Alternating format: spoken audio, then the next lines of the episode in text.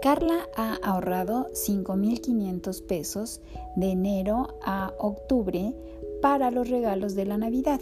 Como ya se acerca, ella va a una tienda con la sana distancia, con su cubrebocas y su gel bacterial.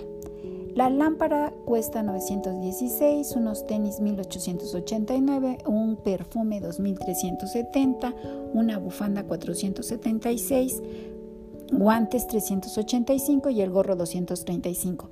¿Qué podría adquirir con 5.500 pesos que ya tiene ahorrado? Haz una tabla de doble entrada en donde pongas el precio real y la estimación. Así tú podrás realizar con más facilidad este problema. Te recuerdo que pongas la fecha y el título redondeo. Mucho éxito. Ánimo.